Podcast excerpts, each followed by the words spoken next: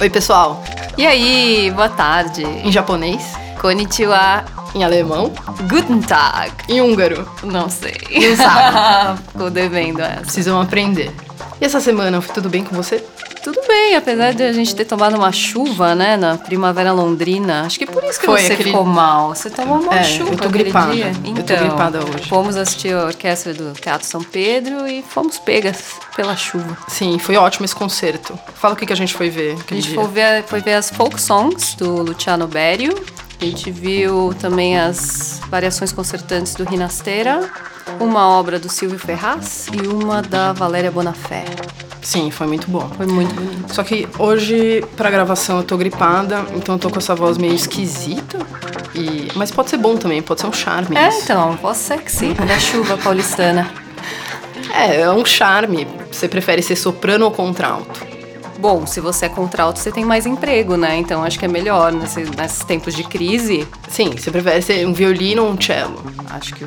Não sei, não sei. Um cello. Uma flauta ou um clarinete? Clarinete, mas Clarinete. aí também é sacanagem. Então- né? Clarinete é o instrumento mais bonito que tem.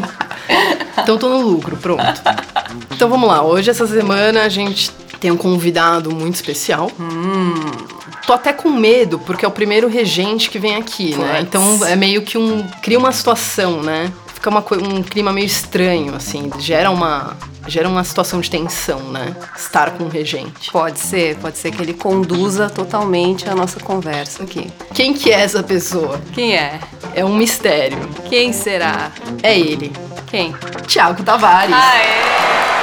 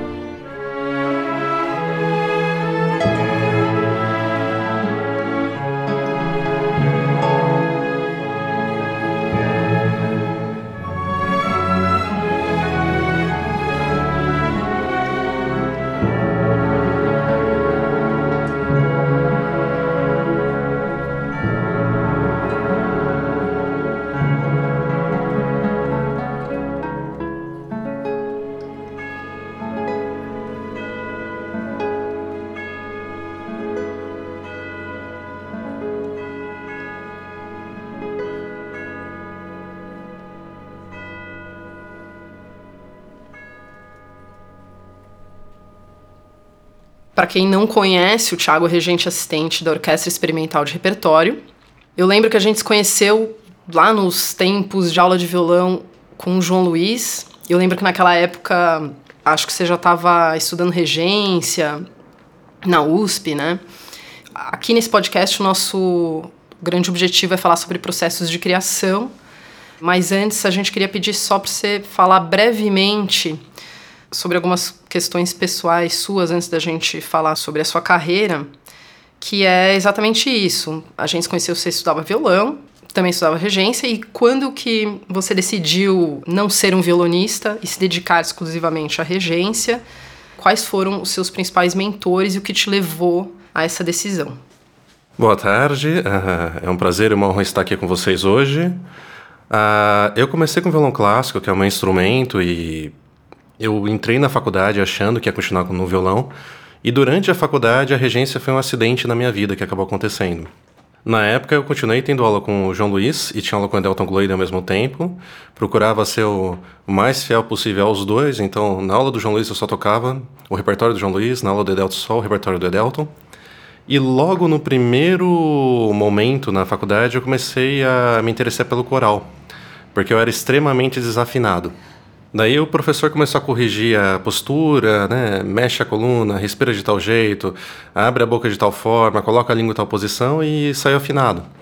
Então aquilo me deixou interessado, intrigado. E logo no final já do, do primeiro ano eu comecei a ajudar no coral da terceira idade da faculdade, só porque eu queria cantar para conseguir tocar melhor. Né? Acho que é muito importante o canto para qualquer instrumento. Então eu queria conduzir uma linha melódica no violão e para isso que eu fui tentar entender o que, que era melhor o canto e a respiração, né? Como respirar as frases, né? No, no jeito de tocar. E nisso eu acabei ganhando uma bolsa para fazer um para cantar no coral na, na classe de regência no Festival de Poços de Caldas. E o que aconteceu? Eu estava tão incomodado com uma peça que estava sendo ensaiada pelos alunos de regência e eu pedi para o professor se eu podia passar na aula de regência, mas eu não sabia nada. Eu só estava inconformado com o que o pessoal estava fazendo lá, meus colegas na época. Enfim, meu professor me deu os últimos cinco minutos da aula de regência. Eu não sei o que eu fiz. Eu sei que todo mundo me olhou meio pasmo é, e meu professor só falou assim: ensaio geral agora à noite, dessa entrada, essa entrada, concerto amanhã. Então eu acabei regendo a peça no concerto sem ter falado uma palavra para o coro. E quando eu voltei para São Paulo, esse meu professor entrou na sala de, da aula do Edelton, que eu estava tendo aula, e falou: Edelton, precisamos conversar. Eu quero que o Thiago mude de curso, que é o Marco Antônio da Silva Ramos. Daí eu comecei a ter as aulas de regência coral, depois fui para as aulas de regência orquestral. E a decisão foi a partir da facilidade, porque o violão sempre foi um instrumento muito sofrível para mim. Para eu tocar razoavelmente, eu tinha que estudar seis horas por dia em média. E, e na regência as coisas foram indo mais fáceis, eu vi que tinha uma certa facilidade. Então eu decidi, por que não investir nisso, né? Então, a partir desse momento, quais foram seus principais mentores na regência? Bom, é, o primeiro professor que despertou esse interesse na regência foi o meu professor de regência coral, Marco Antônio da Silva Ramos. E a, acabando a faculdade, quando estava no meu último ano, é, eu precisava ter um contato maior com a orquestra, que foi sempre o repertório que eu mais gosto, né? Uma coisa que eu sempre escutei muito a vida inteira.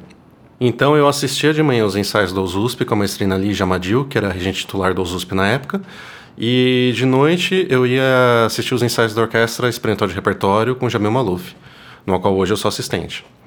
E curiosamente o que aconteceu, eu, eu chamei a Lígia Amadil para ser banca no meu TCC, e após isso, ela durante alguns meses acabou sendo minha professora de regência.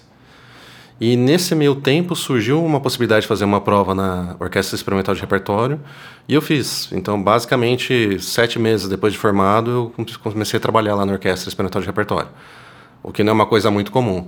Então, eu dei sorte, né? E hoje eu, eu sou aluno, me considero uh, aluno do Jamil Maluf e da Lígia, porque eu sempre procuro acompanhá-los uh, onde que eles estão, sempre perto, né? E principalmente o Mestre Jamil Maluf, que é o que eu tenho mais contato diário, que eu acabo vendo tudo, preparando muitas vezes a orquestra para ele, fazendo alguns ensaios para ele. Então é, é uma experiência incrível. É, explica o que, que é a Orquestra Experimental de Repertório. Quando você começou a trabalhar lá, já foi como regente assistente? Se a prova que você fez para entrar lá já foi para ser o assistente ou você desempenhava alguma outra função? Eu acabei entrando lá já para o cargo de maestro assistente. É, eu só acompanhava os ensaios, né? Aquele estudante que acaba da forma, tá no último ano da faculdade, bate na porta, posso assistir ensaio? Então, eu estava lá toda semana, todos os ensaios, assistindo. E ensaio de orquestra são três horas de ensaio diários, em média, né? A Orquestra Experimental de Repertório ela foi fundada em 1990 pelo mestre Jamil Maluf. E ela é uma orquestra profissionalizante, ou seja, a gente não, ela não é uma orquestra profissional nem uma orquestra jovem. Então, nós procuramos, selecionamos, ah, quando tem vagas abertas, o, os candidatos que já estão normalmente na faculdade, já estão no estágio final da formação, e, e, normalmente eles saem da orquestra, eles acabam indo tocar no ZESP, tocar fora do Brasil, tocar na Sinfônica Municipal, em Goiânia. Quando eu viajo, assisto às orquestras, eu sempre vejo que sempre uns 10 ou 15 músicos sempre passaram pela experimental. Tiago, para um bom desconhecedor, o regente tem uma função puramente decorativa. Ninguém tem essa imagem sobre um diretor de cena, por exemplo, um diretor de filme, né? As pessoas entendem perfeitamente qual é a função de um diretor que está atrás dos, atores e não pensam que essa pessoa está simplesmente falando ação e batendo uma claquete, né?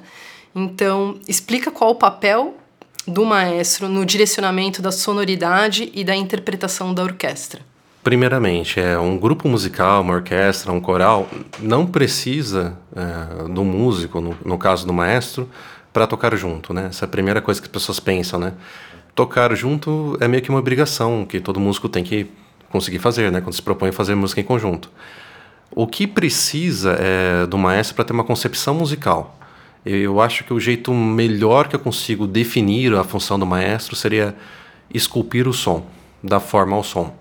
É difícil falar sobre isso porque se você não tem experiência de estar lá na frente, mexendo o braço, entendendo o quanto um gesto seu muda completamente a sonoridade, fica uma coisa muito abstrata, né? Mesmo os músicos da orquestra, muitas vezes ele não entende o que, que realmente está acontecendo, mas eles tocam diferente. Você colocar 30 maestros na frente da mesma orquestra tocando a mesma peça, vai ser 30 versões diferentes da mesma música, sem falar nada no ensaio, só com gestual. Eu, eu me recordo uma coisa que foi muito importante. Eu fiz um curso em São Petersburgo e o professor estava explicando um pouco o sistema russo, né, de, de como funciona e a, o preparo da orquestra e, e mesmo a regência. E lá a primeira regra para tocar numa orquestra é não passar vergonha. Para não passar vergonha, um músico vem a segunda regra, de ouro também, que é tocar junto acima de qualquer coisa. E a terceira coisa é olhar o maestro. Então, no caso lá do jeito que eles treinam, e realmente você começa a sentir isso depois na profissão, é, quando você sente o pulso do grupo, né, que quando o grupo ele já manifesta um pulso rítmico, você manipula aquilo e consegue esculpir o som a partir daquilo. Se eu tento impor um ritmo, impor um pulso meu, dá um desastre. Então tem mais a ver com essa capacidade de você esculpir o que é fornecido no momento, qualquer outra coisa. Na verdade, eh, tem muito o, o, o, papel de você fazer com que 100 pessoas tenham a mesma ideia musical, né? Então, é de como você tem que preparar tanta gente com um código, que elas simplesmente têm um código na frente para que elas desempenhem o mesmo, a mesma ideia, que na verdade é como se você estivesse gerindo isso, né? Como preparar a orquestra. E, e isso que eu comentei antes de de, das pessoas terem essa imagem de que é um cara que simplesmente chega ali na hora e dá um comando, né? E que não é isso, né? E essa comparação que eu fiz com o diretor de cena de cinema ou de teatro é isso. Os caras ensaiam e se preparam muito antes de rodar, né? De rodar a cena. Então, acho que é muito nesse sentido, né? É, é interessante a linguagem que se deve normalmente observar durante o ensaio. Uh, eu não preciso falar exatamente a ideia, o que eu quero da música, o que eu quero passar de sentimentos, isso. Porque o músico não tem muita paciência. O músico de orquestra, eu preciso ter a, a linguagem mais objetiva possível, né? Então, tem vários livros de regência e, e, realmente, as poucas vezes que eu tive a infelicidade de falar alguma coisa parecida com algum com exemplo que eu vou citar, se eu não me engano, foi Nikishi, foi um dos primeiros grandes maestros da, da, da história.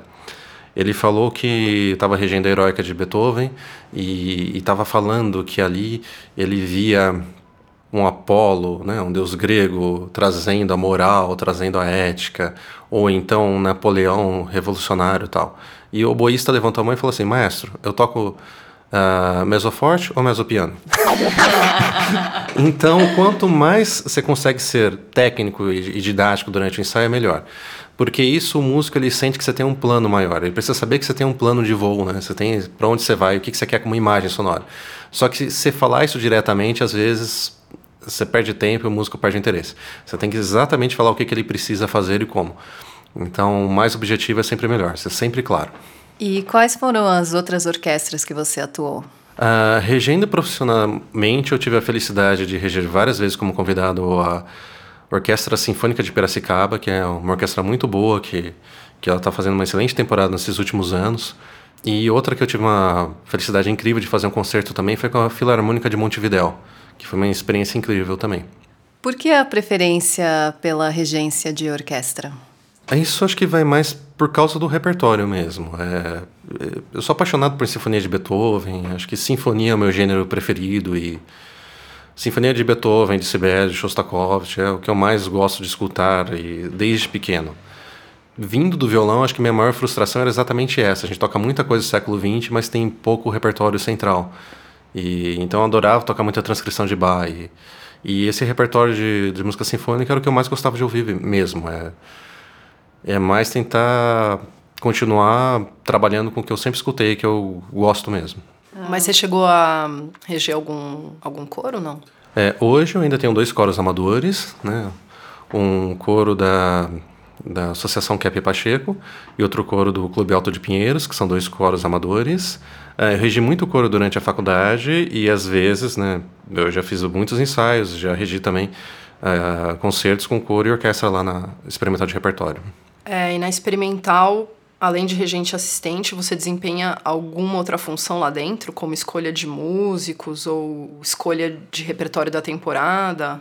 O, o, cargo de maestro assistente quer dizer que eu tenho que estar a qualquer momento pronto para substituir o titular em todas as funções. E o cargo de maestro, quando você não é convidado, você está efetivamente trabalhando numa orquestra, você acaba tendo muita função administrativa também. Então, tanto nos testes, eu estou sempre presente, estou sempre acompanhando as bancas, uh, tanto de ingressos de músicos quanto dos nossos concertos de jovens solistas.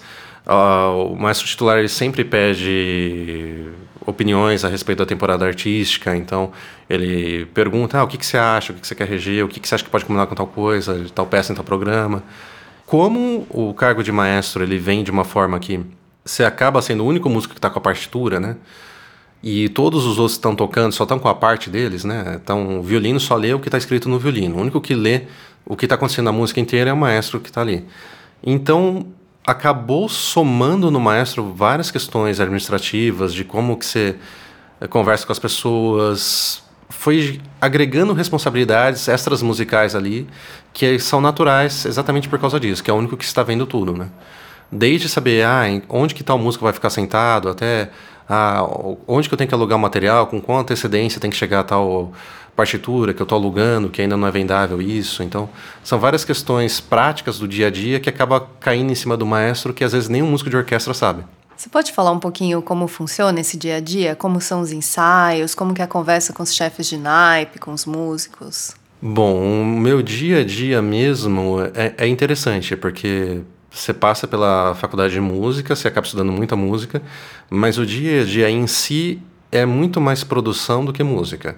É, é claro que tenho meus horários diários de estudo, que eu, que eu reservo só para isso, mas quando eu estou na orquestra, normalmente é só vendo agenda, vendo produção, vendo quando que o solista chega, quando que o solista vai embora, e claro, conversando com o chefe de naipe, o que precisa ser feito, então chega um material que não está bem legível, então levar para consultar os chefes de naipes uh, checar arcadas dos arcos, que são coisas que a gente é muito rigoroso.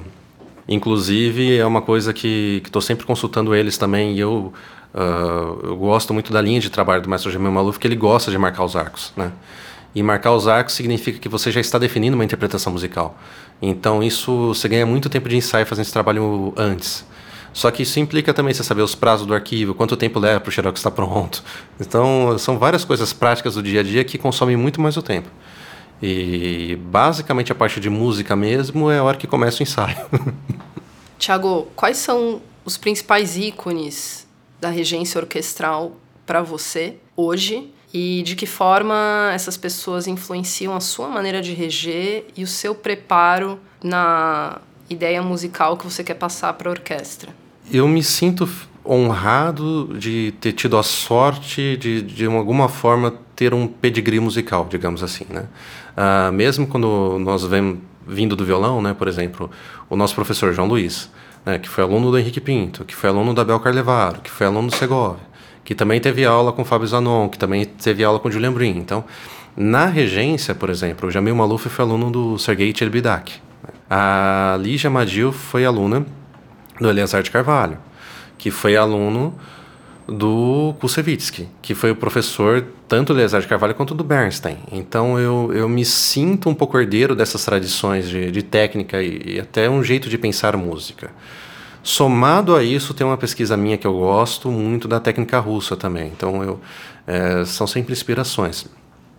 Hoje em dia, eu gosto muito do Mercy Jensons, eu acho que é um grande regente. E é o que mais me chama atenção hoje, mas eu confesso que eu tenho um gosto muito mais de maestros da velha guarda. Uh, o que eu sinto é que o disco, né, as gravações, é, acabaram gerando um problema. Quando o Karajan e o Bernstein começam a gravar um monte de coisa, vendendo milhões de cópias, o, acaba virando meio que um formato. Então, a Sinfonia de Beethoven, você pensa em Karajan. Então você tem aquilo como modelo. Ele gravou quatro vezes com a Berlim, duas vezes uh, com a Filarmonia. Só ele gravou seis vezes o ciclo das nove sinfonias de Beethoven. uma diferente da outra, mas você ainda pensa nele como uma referência importante. E o que eu sinto que durante a segunda metade do século XX, a maioria dos outros fica com aquela referência e não faz uma coisa muito pessoal. Então, o que eu acho incrível é você pegar gravações de maestros mais antigos, por exemplo, Bruno Walter, um que eu adoro, que foi assistente do, do Mahler, foi aluno do Mahler também. Então, você sente que a música é mais viva de alguma forma, ela não está tão fechada dentro de uma concepção que não é reimitada. Então, os meus principais gostos como intérprete são, por exemplo, claro que eu gosto do Karen, o Bernstein eu acho fantástico. Agora, o Bruno Walter é um que me encanta bastante. Eu acho que tem um refinamento especial. E Eugênio Bravinsky também é outro que pensa e, e traz modelos diferentes, propõe coisas diferentes. Tiago, e o que eu estou pensando agora, que acho que dá para a gente construir uma sonoridade nova sem se basear nas gravações, é com relação ao repertório contemporâneo. É, como que é para você estrear uma obra? Como que você constrói a sonoridade? Eu confesso que eu estou gostando cada vez mais de trabalhar com música contemporânea, de compositor que eu tenho contato, de poder conversar com eles é uma experiência única de troca, porque uma coisa que ele escreve no papel, outra coisa quando você conversa com ele e você vê, será que é isso mesmo, será que não é? Você tem uma visão mais ampla. Construir sonoridades é uma coisa interessante. Na verdade, acho que não é a ideia de construir, acho que é mais a ideia de permissão. Porque, voltando à ideia de você tentar impor uma concepção em cima da realidade sonora, é uma coisa que você percebe com o tempo que não é muito viável porque varia dos músicos que você tem e da acústica. Por exemplo, nós ensaiamos numa sala e tocamos no Teatro Municipal. Aqui a acústica é completamente diferente. Então, como eu já conheço o palco do teatro e mais ou menos a acústica do teatro, eu já ensaio pensando nisso. Mas os tempos não são exatamente os mesmos. Né? Se a sala é um pouco mais seca, eu sou obrigado a fazer mais rápido os andamentos para não deixar buraco no som. Se a sala tem muito reverb, tem muito eco, eu sou obrigado a fazer um pouco mais lento para o som não embolar. Então isso já muda bastante, bastante questões. E no, na prática, como você tem um grupo grande de músicos, por exemplo, a experimental tem 100 músicos. Às vezes a gente mexe no posicionamento da montagem. Então o fato de você estar alguns centímetros, meio metro de diferença onde está a flauta sentada normalmente, onde que ela vai estar em outro lugar no concerto, muda completamente a concepção de sonora da realidade. Então, o que é mais importante é você ter a maleabilidade de você conseguir moldar ou modular o som naquele momento. Você comentou que estreou uma fantasia para violão e orquestra do Alexandre Guerra com o Christian Dosa ao violão. Explica um pouco mais sobre essa peça. No caso da, da obra do Alexandre Guerra, da, dessa fantasia, o que eu achei interessante foi vendo o, o processo uh, dele de criação, que eu consegui acompanhar de perto, na, tanto da composição, tanto o Christian Dosa chegando depois, mostrando solos tal. Porque, como você tem um instrumento solista, você tem que acompanhar. Então, boa parte da minha concepção é responder aos estímulos que ele está produzindo. Não pode ser uma briga, né? A palavra concerto quer dizer conversa. Então, é, já tem que criar esse equilíbrio. Agora, dentro desse processo, quem está muito acostumado a fazer trilha, que era no caso do Alexandre Guerra, uh, você tem imagem fixa. Então ele escreve em cima de um, de um beat, né? Ele escreve em cima de um tempo e você não pode variar em cima daquilo. E quando vai para música de concerto, às vezes aquilo não é realidade dentro daquela sala. Então você precisa adaptar. Então é interessante você perceber o quanto a música fica viva e você pode mudar no momento mesmo.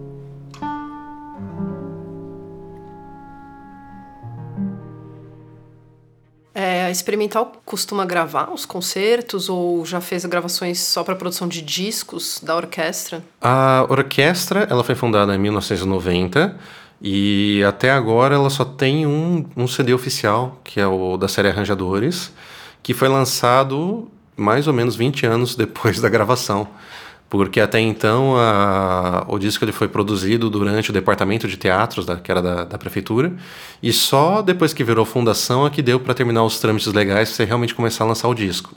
Então, nós temos vários vídeos uh, via YouTube, gravações informais, uh, principalmente no momento que desde o ano passado o então diretor artístico Kleber Papa ele inventou a hashtag bis municipal, então todo concerto tem um bis, então você acaba vendo muito material no YouTube, no Facebook, no Instagram, você, vê vários vídeos tocando os trechinhos curtos.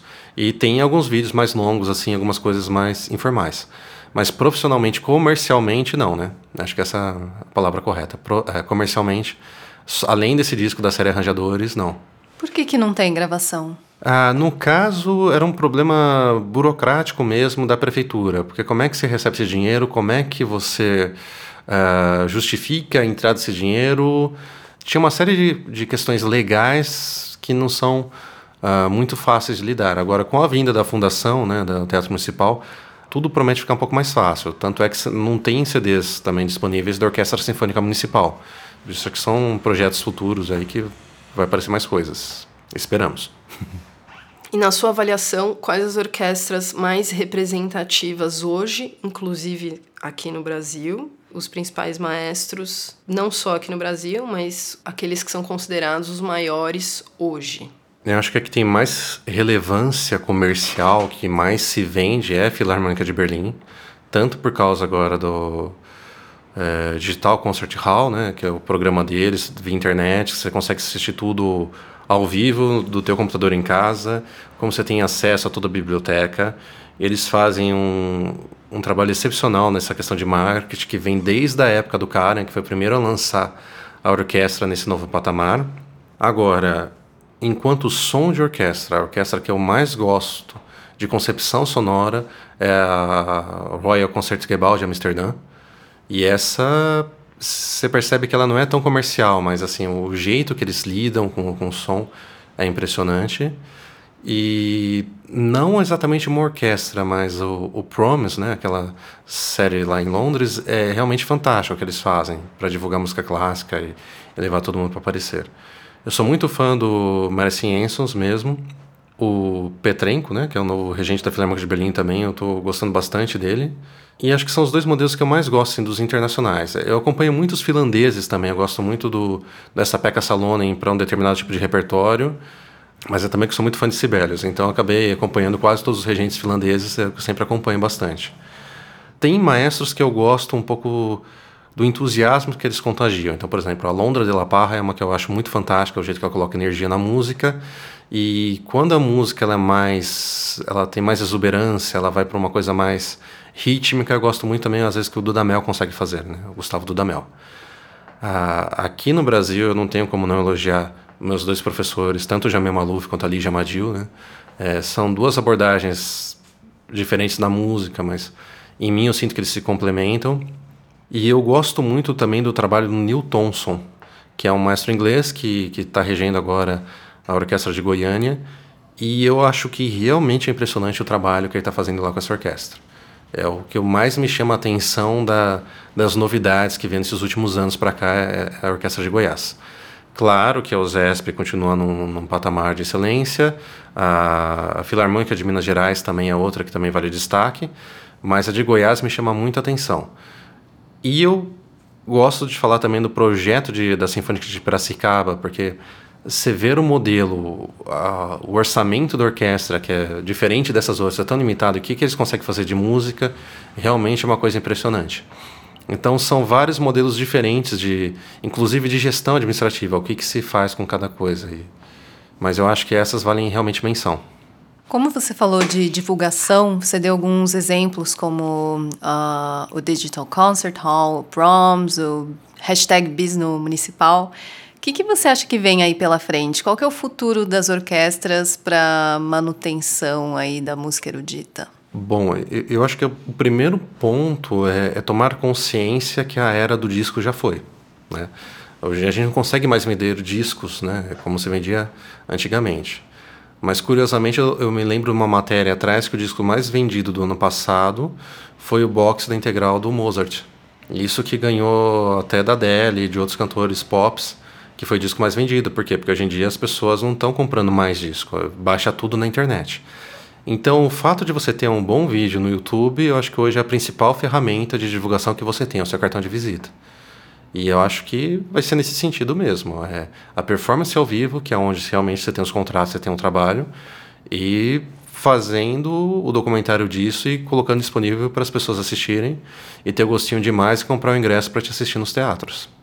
É, conta pra gente como que funcionam esses concertos, por exemplo, de especial de Dia das Crianças ou os didáticos que vocês abrem para escolas. É, como que é chamar essa plateia para dentro do, do, municipal? Trabalhar com, um público mais infantil assim é, é, é, um momento especial. Você tem um retorno muito diferente do que, que é o, o público habitual de concerto.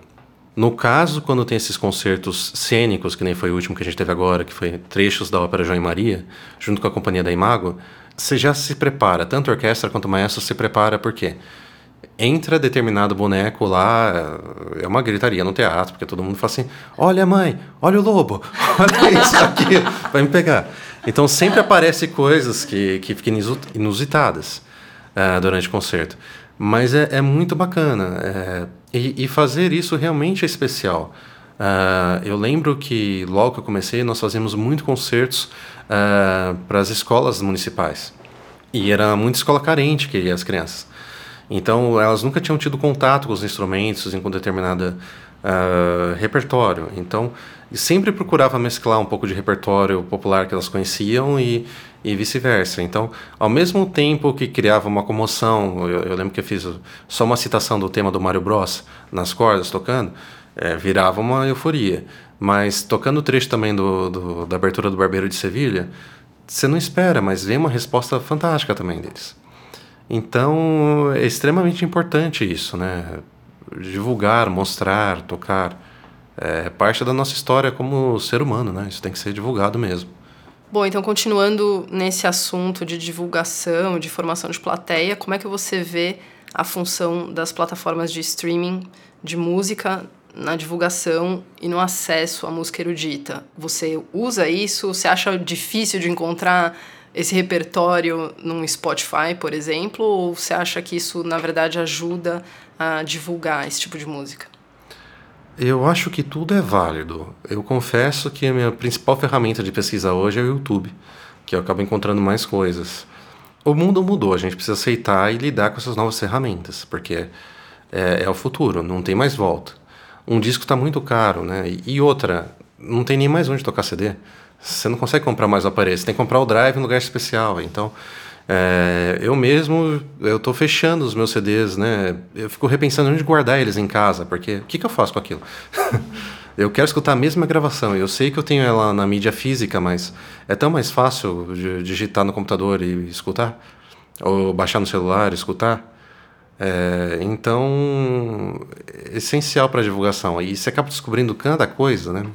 Eu não lembro onde é que eu acabei tendo conhecimento de uma frase. Era um filósofo recente que estava comentando que na era da, de fácil acesso à informação, a informação não tem mais valor. Então, na verdade, o que você tem valor hoje em dia é a capacidade que você tem de selecionar a informação. Então, eu acho que essa seria o próximo passo. É como que você já deixa esse material mais selecionado, como é que você encaminha isso na sua pesquisa, e isso vai da habilidade de cada um. Então, acho que o grande sucesso, o desafio do mundo moderno, não é nem mais ter o acesso, que antigamente era muito difícil, né? Eu, eu lembro meus professores comentando que queria escutar uma sinfonia com Tchelibidac, tinha que ir na loja, encomendar o LP e chegava depois de seis meses. Então, hoje em dia, você vai escutar a tal sinfonia do Brahms, você consegue escutar com todo mundo, todas as versões na internet, é, disponíveis via YouTube e outras plataformas. Então, a questão é como selecionar, né? que linha que você vai pesquisar e separar isso. Então, talvez o, o, grande desafio seja isso: é como é que você vai divulgar isso dentro de tanta informação disponível. Como que você enxerga esse modelo de gestão que parece ser uma tendência das orquestras que são do governo do estado ou do, da prefeitura serem ligadas a uma OS, uma organização social, que faz a gestão desse, desse contrato? A, a grande questão tem a ver com o próprio funcionamento da, da máquina pública. Ou você é concursado, ou você tem um cargo de comissão, ou você, uh, você não tem outra opção de contrato. Você não pode ser contratado via CLT, via Estado. Então as OS vieram para conseguir dar um jeito de administrar isso. O que acontecia, o que aconteceu no passado, é que na década de 60, 70, quando começaram a abrir esses concursos públicos, um músico entrava, passava no concurso, se matava a estudar, entrava, e depois deixava de estudar. E depois você não consegue administrar isso, né? A bailarina entrava no corpo de baile, engordava 30 quilos, e o que, que você faz com ela em cena? Então, é, infelizmente, existe uma competitividade, um nível de exigência que a profissão pede, técnica, que é você precisa ter autoridade de demitir as pessoas, de trocar as pessoas com mais facilidade. Então, esse modelo público não deu muito certo. No caso do Teatro Municipal, né, a, questão de ter virado uma fundação foi justamente essa. A maior parte dos contratos dos músicos da orquestra era um contrato de prestação de serviço renovado a cada três meses, que, segundo a nossa Constituição, cria vínculo empregatício, então era um, uma espécie de contrato ilegal. E até que o Ministério Público pressionou, pressionou, pressionou, e a Prefeitura conseguiu criar a fundação com o modelo de OS para conseguir contratar os músicos via CLT. Então não tem muita escapatória por causa da nossa legislação, é, é a realidade. A outra opção viável, que também é, é dispensar ainda mais nessa época de Lava Jato, que está todo mundo repensando os modelos de política, se não for via OS, o único jeito que eu imagino ser possível seria via cargo de comissão. Só que lembrando que esses cargos de comissão também não tem direito a fundo de garantia nem nada. Então você não preserva o músico, você não preserva a pessoa. Só que você precisa ter capacidade de gerir isso e trocar as pessoas quando for necessário, né? Tem um lado que realmente é cruel, mas é faz parte. Você tem que procurar o time que você quer, a sonoridade que você quer para a orquestra. Então, se você está com uma nova proposta, infelizmente, às vezes você é obrigado a trocar algumas pessoas ou não. Tiago, o que, que você indica de som para a gente ouvir, ou algum grupo, ou orquestra para a gente assistir? O que, que tem de bom por aí? Olha, o que eu escutei recentemente me chamou muita atenção foi a, a gravação do ciclo das Sinfonias de Beethoven com o Ricardo Scheile, junto com a Gewandhaus, que ele se propõe a fazer os metrônomos de Beethoven, que está marcado na partitura. Isso significa que é tudo um pouco mais rápido do que habitualmente a gente escuta, ou seja, ele não está mais naquela tradição do cara. Ele está se propondo uma nova concepção sonora e também não é aquela questão do historicamente orientado que a gente escutou muito recentemente. Então ele faz o meio termo que realmente eu acho impressionante. E outra coisa que está mais fácil de ter acesso agora também são os músicos do, do leste europeu. Tem muita coisa legal agora disponível que há 10 anos atrás não tinha, de centenas de gravações fantásticas que vale a pena, que é uma outra concepção, é um outro momento histórico, um outro jeito de fazer música, que é muito bom para abrir o, o nosso ouvido e, e, repensar as nossas escolhas estéticas, né? Não para imitar, mas pensar que há outros jeitos de fazer e tocar. Tiago, como é que o pessoal pode te encontrar? Instagram? Você tem algum Facebook, algum lugar onde as pessoas podem entrar em contato com você? Instagram, eu tenho Instagram, mas o que eu acabo usando mais é o Facebook. Por incrível que pareça, o Facebook é um bom lugar de fazer contato, né? Encontrar as pessoas, os amigos e saber o que está acontecendo no meio musical, né? Antigamente, uh, eu era muito fã da revista Concerto, eu se informava por lá. Hoje em dia eu me percebo melhor informado via Facebook do que pela, pela revista. Então, eu acho que o Facebook é, é, pelo menos no meu caso, a minha principal ferramenta de saber o que está acontecendo na, na música clássica. Ainda dá para saber de uns eventos legais por lá, né? Dá, Programação da orquestra agora até o final do ano, como é que tá? Agora, o nosso próximo concerto é no dia 11 de novembro, às 16h30. Nesse programa eu vou reger uma peça, vou dividir o programa com o mestre Jamel Maluf. Uh, vai ser um programa em homenagem aos 110 anos da imigração japonesa no Brasil. Foi. É. Então, vou, a peça que eu vou reger é o November Steps, do Toro Takemitsu, com o Shen Ribeiro no, no shakuhachi E está vindo uma solista também do Japão para tocar Biwa. Uma peça contemporânea, escrita em 67, mas estética bem diferente. E o restante do programa, o Maestro Jamil vai fazer também uma peça dedicada à orquestra, que é o Korokoro Fantasy, do Tsuna Iwami. E também tem o intermédio da Madame Butterfly, tem a abertura da ópera Mikado, também do Sullivan. E tem um arranjo também do Lércio de Freitas, que está vindo aí com o Sakura Sakura. Depois disso, eu vejo um concerto Jovens Solistas, que é no dia 25 de novembro, também no Teatro Municipal. Nesse programa, uh, o concurso não foi ainda, então não sei quem são os ganhadores e o que, que vai ser tocado, mas uh, vai ter uma estreia também de uma obra do Quasares Messiânicos, do, do Leon Stadler, que é um compositor, um jovem compositor brasileiro, uma peça contemporânea também. Bom, é isso. Terminamos agora o oitavo podcast da Sonora. Hoje a gente conversou com o maestro Tiago Tavares. Ouçam a Orquestra Experimental de Repertório e outras orquestras do Brasil, porque vale muito a pena e tem que aproveitar. Se você tiver qualquer dúvida, sugestão, comentário, é só escrever pra gente no nosso perfil no Instagram, sonora br. Toda semana a gente conversa com um artista diferente, então segue nosso podcast, que sempre vai ter material muito legal para escutar. Então até semana que vem.